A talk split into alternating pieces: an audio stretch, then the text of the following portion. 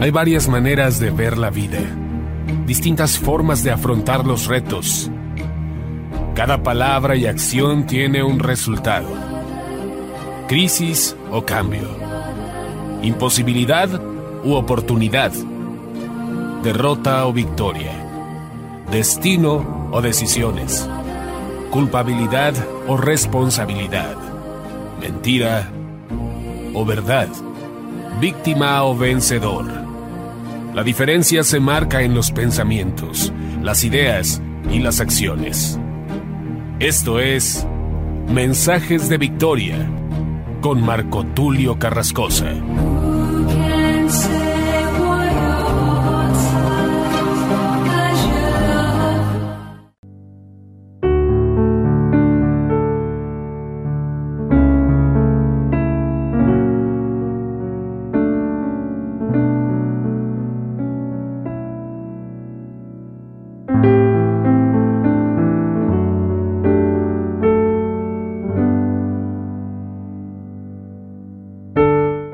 Hermanos y amigos, qué gusto saludarles de nueva cuenta a través de la radio, a través de internet. Me siento muy contento y muy motivado de poder compartir un nuevo episodio de la serie La Paternidad de Dios. El episodio número 23 se titula Mi Padre confía en mí. Es importante decirles a todos los que me escuchan que Dios nos ha confiado muchas cosas. Nos ha confiado la creación, nos ha confiado la vida, nos ha confiado tener un cuerpo, nos ha confiado muchos tesoros, la creación misma. Recordemos que Adán y Eva recibieron el Edén para que ellos lo administraran, para que ellos lo cuidaran. Y toda la tierra está sujeta a nosotros. En este sentido es importante decir que todo lo que Dios ha creado, los cielos, la tierra, las nubes, el agua, la biodiversidad, los animales, todo esto Dios lo ha confiado al hombre, es decir, a nosotros. En este sentido, Dios confía en cada uno de nosotros. Podemos decir libremente, mi Padre confía en mí, Dios confía en mí. A veces nosotros dudamos de nosotros mismos. A veces es fácil confiar en otro, confiar en los demás, confiar en un médico, confiar en un abogado, confiar en un arquitecto, confiar en un experto en marketing, un mercadólogo, etc. Pero muchas veces nosotros no sabemos confiar en nosotros mismos. Sin embargo, Dios ha confiado en nosotros y nos ha depositado grandes tesoros. Es decir, nos ha puesto como mayordomos, como administradores. Y en este sentido, tenemos que identificarnos. En este sentido tenemos que recobrar esa identidad. Tenemos que entender lo que somos, lo que tenemos, hacia dónde vamos. Esa gran pregunta que se hacen algunos jóvenes, ¿de dónde vengo? ¿A dónde voy? ¿Quién soy? Se ha vuelto como un chiste para los jóvenes cuando están drogados o están alcoholizados esa pregunta, ¿quién soy yo? Pero imagínese, muchas veces, a pesar de que conocemos a Dios, a pesar de que tenemos una vida y una comunión con Él, no logramos entender la gran confianza y la gran responsabilidad que Dios ha depositado en nosotros. Haga de cuenta que usted le deja su casa a un amigo. Imagínese que usted le deja su casa a un amigo y le dice, mira, voy a irme dos años de viaje y cuando yo regrese espero que la casa se encuentre bien, te la encargo, por favor cuídala.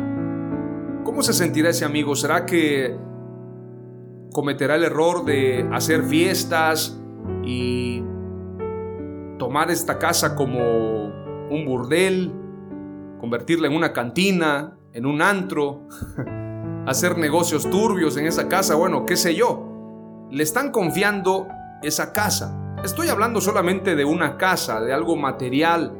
Seguramente el amigo tratará de cuidar la casa de la mejor forma y cuando venga su amigo de vuelta, él pueda rendirle cuentas. Hablemos de una casa, hablemos de un negocio. los que administran negocios, los que son colaboradores o trabajadores de una empresa. Ahora imagínese usted, y lo decía recientemente en el mensaje anterior, trabajamos para la mejor empresa. La mejor empresa no son las empresas de bienes raíces. La mejor industria no es el entretenimiento, no es la tecnología, no es trabajar en la bolsa de valores. La mejor empresa, el mejor trabajo es trabajar en la empresa de Dios. Somos colaboradores con Él. Somos coherederos. Somos administradores de su gracia. Dios ha confiado grandes tesoros en cada uno de nosotros. Nos ha depositado de su unción, de su poder, de su Espíritu Santo. Y a veces no logramos dimensionar eso. Nos limitamos a pensar que iglesia es ir al templo, cantar alabanzas, disfrutar de una predicación, comprar palomitas para escuchar escatología, hablar del final de los tiempos, que pareciera algo gracioso, ¿verdad? hace mucho tiempo atrás escuchar de estos mensajes era decir, bueno, en algún momento esto va a pasar, pero ahora está sucediendo. Ahora sabemos que la crisis, los caos mundiales están sucediendo. Sin embargo, a pesar de todo ello, Dios nos ha guardado hasta el día de hoy. Pero yo quiero decirte que tenemos la confianza de Dios en nosotros. Dios ha confiado en cada uno de nosotros. Por esto nos ha dado de su amor, de su gracia, de su espíritu, de su poder, de su unción. Y todo esto conlleva una responsabilidad. Veamos rápidamente lo que dice 2 de Corintios capítulo 4, versículo 1 al 2.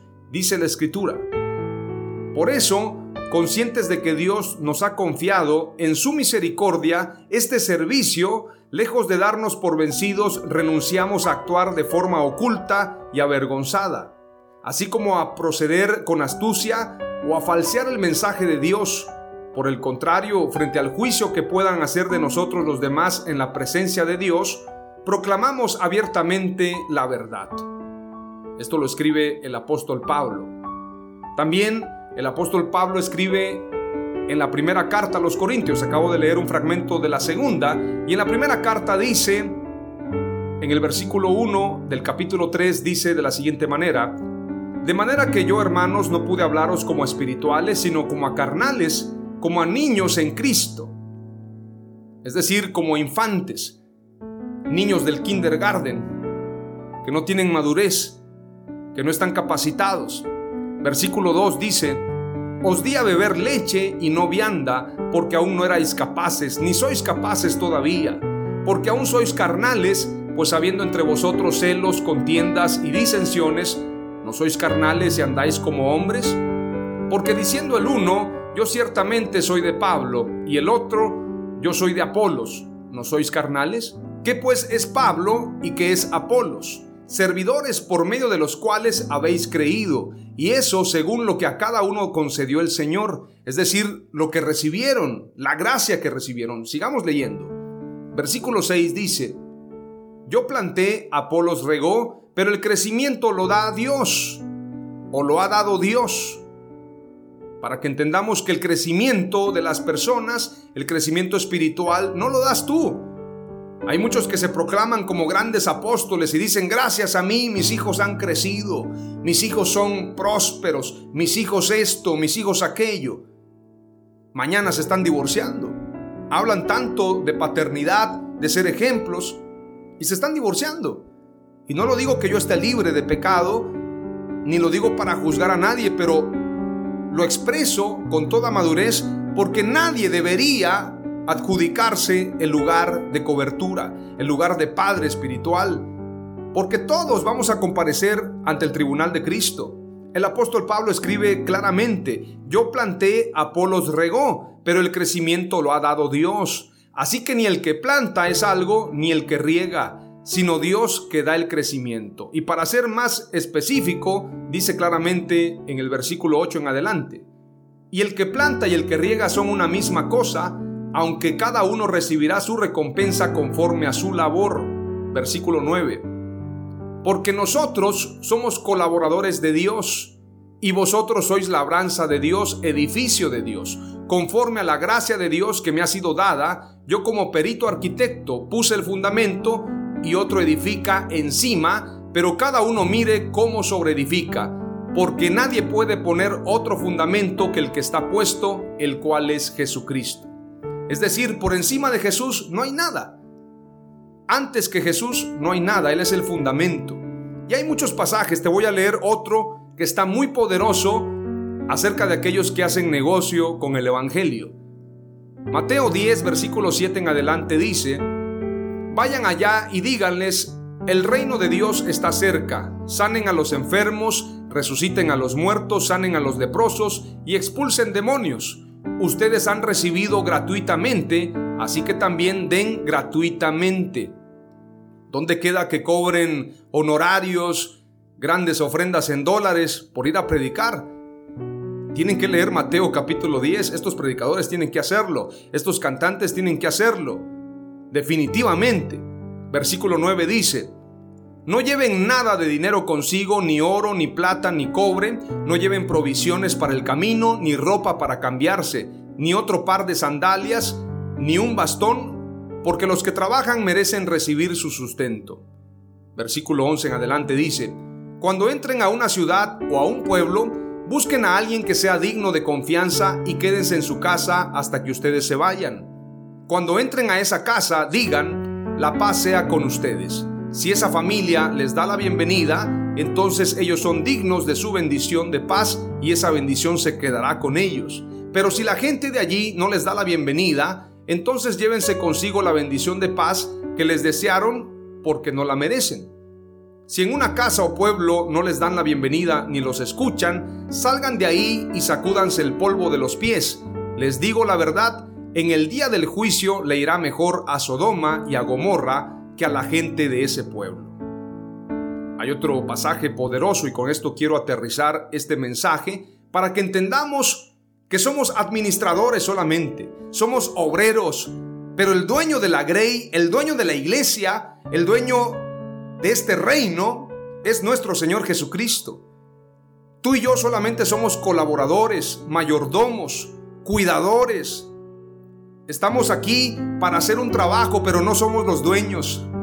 A mí me ha pasado que muchas veces cuando tengo tratos con amigos que tienen grandes empresas, a veces los empleados se quieren sentir más que los dueños. Terminan corriéndolos. ¿Por qué? Porque quieren asumir un lugar que no les corresponde. De repente el dueño se da cuenta que están haciendo negocios turbios, que están tratando mal a la gente, que no están cuidando bien el negocio, que no lo están haciendo crecer. Se cansa el dueño y dice, ¿sabes qué? Lárgate de esta empresa, te voy a liquidar y no vuelvas más. Esto pasa en las empresas no digamos en el reino de Dios aquellos que están haciendo negocio, aquellos que se adjudican la unción, aquellos que dicen te voy a cortar la unción, aquellos que dicen te voy a maldecir por no confiar en esta unción. Cuidado, amados hermanos, todos compareceremos ante el tribunal de Cristo. Veamos lo que escribe nada más y nada menos que el apóstol Pedro. El apóstol Pedro creo que era de los más cercanos al Señor, estuvo en la transfiguración, tuvo un encuentro con Jesús, estuvo cuando lo detuvieron, lo negó. El apóstol Pedro también declaró, tú eres el Cristo, tú eres el Mesías, el Hijo del Dios viviente. El apóstol Pedro caminó sobre las aguas. El apóstol Pedro fue el primero que predicó en el día del Pentecostés. Bajo su sombra sanaban los enfermos. Estoy hablando de un apóstol verdadero, no de falsos apóstoles como los que hay hoy en día. Y veamos lo que dice en Primera de Pedro capítulo 4, versículo 1 en adelante. Y dice, me gusta el título de la Reina Valera 1960. Buenos administradores de la gracia de Dios. Dice la escritura, puesto que Cristo ha padecido por nosotros en la carne, vosotros también armaos del mismo pensamiento pues quien ha padecido en la carne terminó con el pecado, para no vivir el tiempo que resta en la carne, conforme a las concupiscencias de los hombres, sino conforme a la voluntad de Dios. La palabra concupiscencias tiene que ver con malos deseos.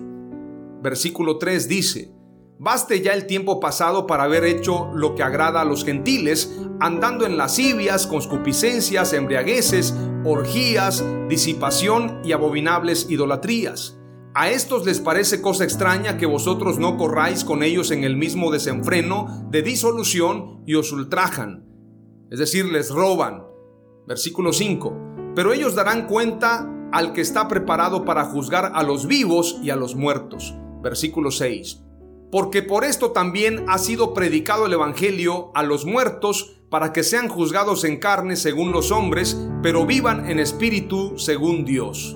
Mas el fin de todas las cosas se acerca. Sed pues sobrios y velad en oración, y ante todo, tened entre vosotros ferviente amor, porque el amor cubrirá multitud de pecados. Versículo 9. Hospedaos los unos a los otros sin murmuraciones. Versículo 10 en adelante dice, cada uno según el don que ha recibido, ministrelo a los otros. El don es para ponerlo al servicio de la iglesia, como buenos administradores de la multiforme gracia de Dios. Tenemos que ser buenos administradores y cuando se dice la palabra gracia quiere decir que es gratis. Y si es gratis yo no puedo venderlo. Yo no puedo hacer negocio con eso que recibí gratis.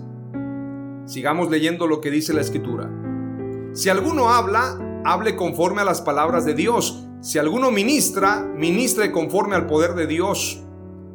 Para que en todo sea Dios glorificado por Jesucristo, a quien pertenecen la gloria y el imperio por los siglos de los siglos. Amén. Qué poderoso pasaje, pero luego sigue diciendo en el versículo 12, Amados, no sorprendáis del fuego de prueba que os ha sobrevenido como si alguna cosa extraña os aconteciese. Sabemos que estamos en una prueba mundial, la iglesia está siendo probada en estos tiempos. Versículo 13 dice, sino gozaos por cuanto sois participantes de los padecimientos de Cristo, para que también en la revelación de su gloria os gocéis con gran alegría. Si sois vituperados por el nombre de Cristo, sois bienaventurados, porque el glorioso Espíritu de Dios reposa sobre vosotros, ciertamente de parte de ellos él es blasfemado, pero por vosotros es glorificado. Cuando te digan, eres vituperado, tú diles, no, soy bienaventurado. Dice la escritura más adelante, versículo 15. Así que ninguno de vosotros padezca como homicida, o ladrón, o malhechor, o por entremeterse en lo ajeno. Pero si alguno padece como cristiano, no se avergüence, sino glorifique a Dios por ello porque es tiempo de que el juicio comience por la casa de Dios, y si primero comienza por nosotros, ¿cuál será el fin de aquellos que no obedecen al Evangelio de Dios? Y si el justo con dificultad se salva, ¿en dónde aparecerá el impío y el pecador? De modo que los que padecen según la voluntad de Dios, encomienden sus almas al fiel Creador y hagan el bien. Qué poderoso pasaje. Me gusta mucho cuando dice precisamente que el juicio es necesario que comience por la casa de Dios. Pero a muchos predicadores no les gusta que hablemos de lo que está mal. Ah, ya empezaron a juzgar, dicen. No juzgues hermano, porque el único digno de juzgar es Dios. No estoy juzgando, amado hermano. Estoy diciendo que nos arrepintamos todos y que verdaderamente vivamos en una reforma, en una transformación. Lo que estoy diciendo es que nos volvamos a Dios. Lo que dice el profeta Joel, salga de su cámara el novio y de su tálamo la novia, entre la entrada y el altar lloren los sacerdotes ministros de Jehová y digan, perdona, oh Jehová, a tu pueblo. No desprecies para siempre tu heredad. Tiene que haber arrepentimiento. Pero cuando hablamos de lo que está mal, muchos dicen, hermano, solamente a Dios le compete juzgar. Usted no juzgue. Usted bendiga. Estoy bendiciendo al decir lo que está mal. Es una bendición. Porque imagínate que yo no te diga nada y que te vayas al hoyo. Vas a decir, ¿por qué no me lo dijiste? Yo prefiero caerte mal y decirte lo que está mal para que Dios nos conceda arrepentimiento y no ser partícipe de tus malas obras.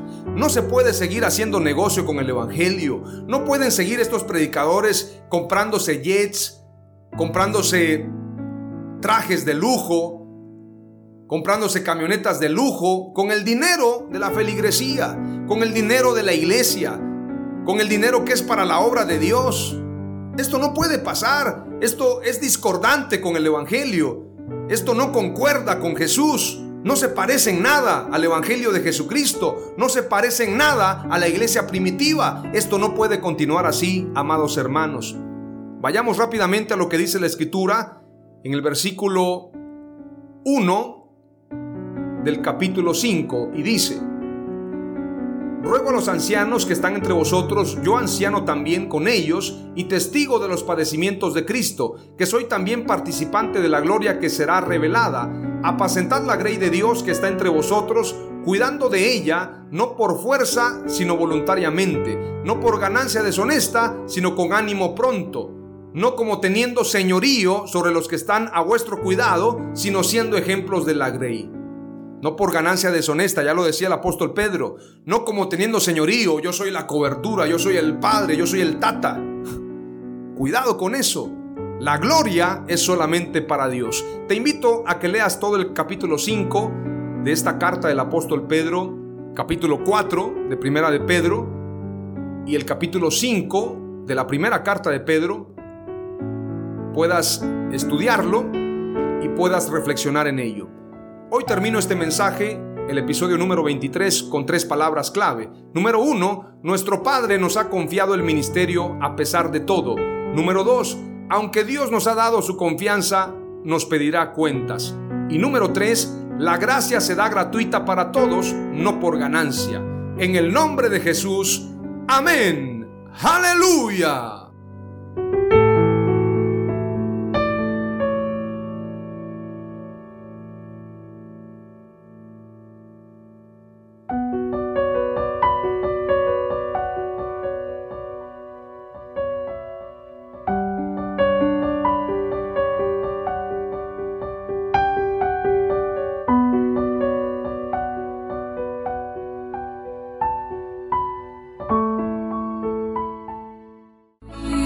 Esto fue Mensajes de Victoria con Marco Tulio Carrascosa. Gracias por escucharnos y seguirnos en nuestras redes sociales. Si deseas invitarnos a tu ciudad, escríbenos por inbox o al WhatsApp 961 66 882 99 961 66 882 99.